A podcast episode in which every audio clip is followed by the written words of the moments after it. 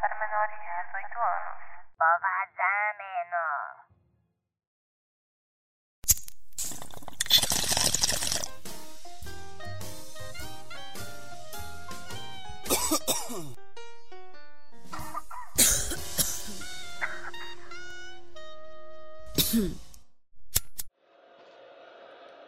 Colé todo mundo, tá começando o primeiro episódio do Brasil 420, uma brisa sonora. Primeiramente, eu sugiro a você que coloque os seus fones de ouvido para ter uma imersão melhor aqui nessa brisa.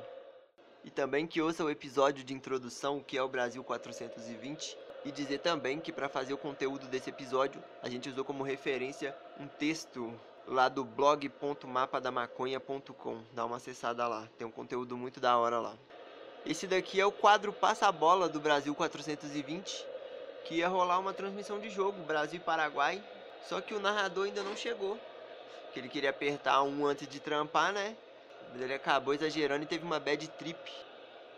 Mas enquanto isso, tem um anúncio de um dos parceiros do Brasil 420 que eu acho que pode ter a ver com você, hein? Amigo usuário, preste atenção nessa linda voz que vos fala. Toda vez que você for bolar um, vai ouvir minha voz dizendo: use piteira, use piteira, seu pulmão merece uma piteira. Mesmo que você tire seu fone, vai continuar ouvindo a minha voz. Use piteira, use Piteira, piteira. evita o pigarro e o dedinho de fandangos. É isso aí, temos que cuidar da saúde. Principalmente em época de pandemia, cuide da saúde e use piteira. Ou, narrador não chegou, o jogo já tá quase começando e eu acho que ele nem vem, por causa de uma bad trip. Mas aí, você sabe o que é bad trip?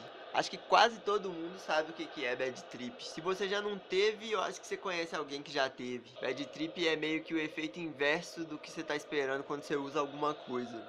E esse efeito pode acontecer quando você usa qualquer substância, Fraga. Então, primeiro a gente tem que ter consciência que toda substância que a gente usa vai ter um impacto no nosso corpo. Ele pode ser positivo, mas pode ser negativo também. E a bad trip é isso.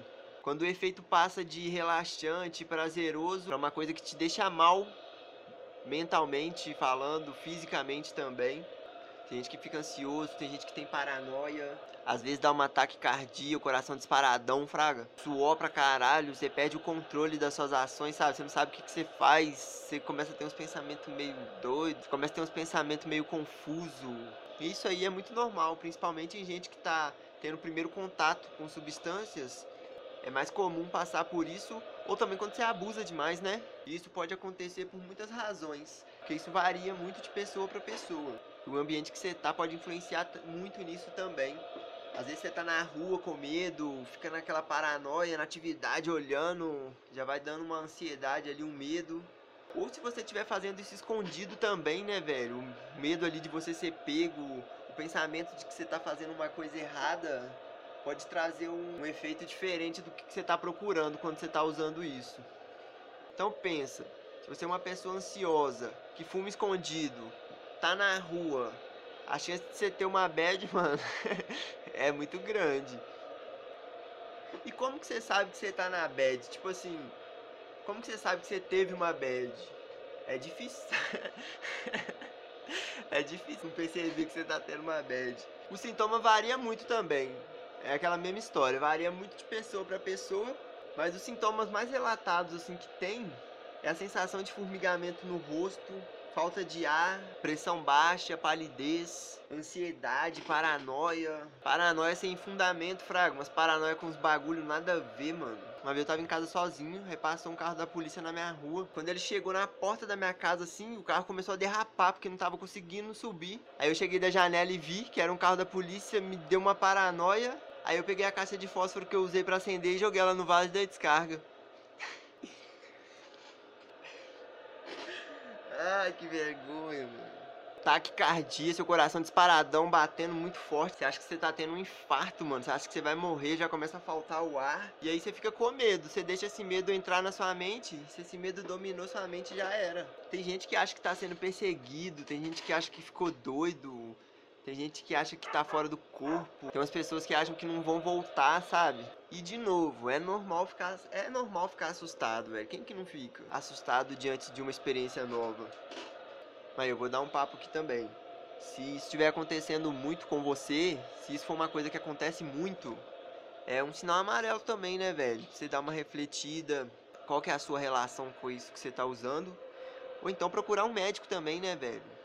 Ou então procura um profissional aí que possa te ajudar, talvez um psicólogo, não sei. E agora que você já tá ligado por que que isso acontece, fica calmo, respira e lembra, velho, que você usou um bagulho também, fraga. E isso é a consequência de uma escolha que você fez, tá ligado? Tem algumas coisas que ajudam a dar uma amenizada nisso aí que você tá sentindo. Mas aí é aquela mesma história. Pode funcionar para algumas pessoas e pode não funcionar para outras. Lembra que você usou um bagulho para sair do seu estado normal. Então, tipo, Aquilo ali é consequência de uma escolha que você fez e vai passar, velho. Com certeza vai passar, sempre passa. Procura um lugar sossegado pra você ir também. Às vezes você tá num lugar com muito barulho, muita gente, muita luz, muito estímulo visual, tá ligado? Chama uma pessoa de confiança pra ir com você, pra trocar ideia, fraga. Bebe água, come uma coisa levinha se você puder. Se você tiver o costume de tomar café, é uma boa. Você pode tomar café que talvez pode, que pode dar uma amenizada. Mas se você não toma café, não te aconselho muito porque aí pode dar um efeito inverso do que você está querendo, né? Assistir televisão e ouvir música também pode ajudar, mas isso não funciona para todo mundo. O jogo terminou e vai entrar no intervalo, e esse programa segue a grade do futebol. Então a gente vai fazer um pequeno intervalo para ouvir um recado de um outro anunciante nosso, enquanto isso eu vou encher minha garrafinha. E esse recado aí também é para você. Você usa seda? Seda tradicional, R$ reais na padaria.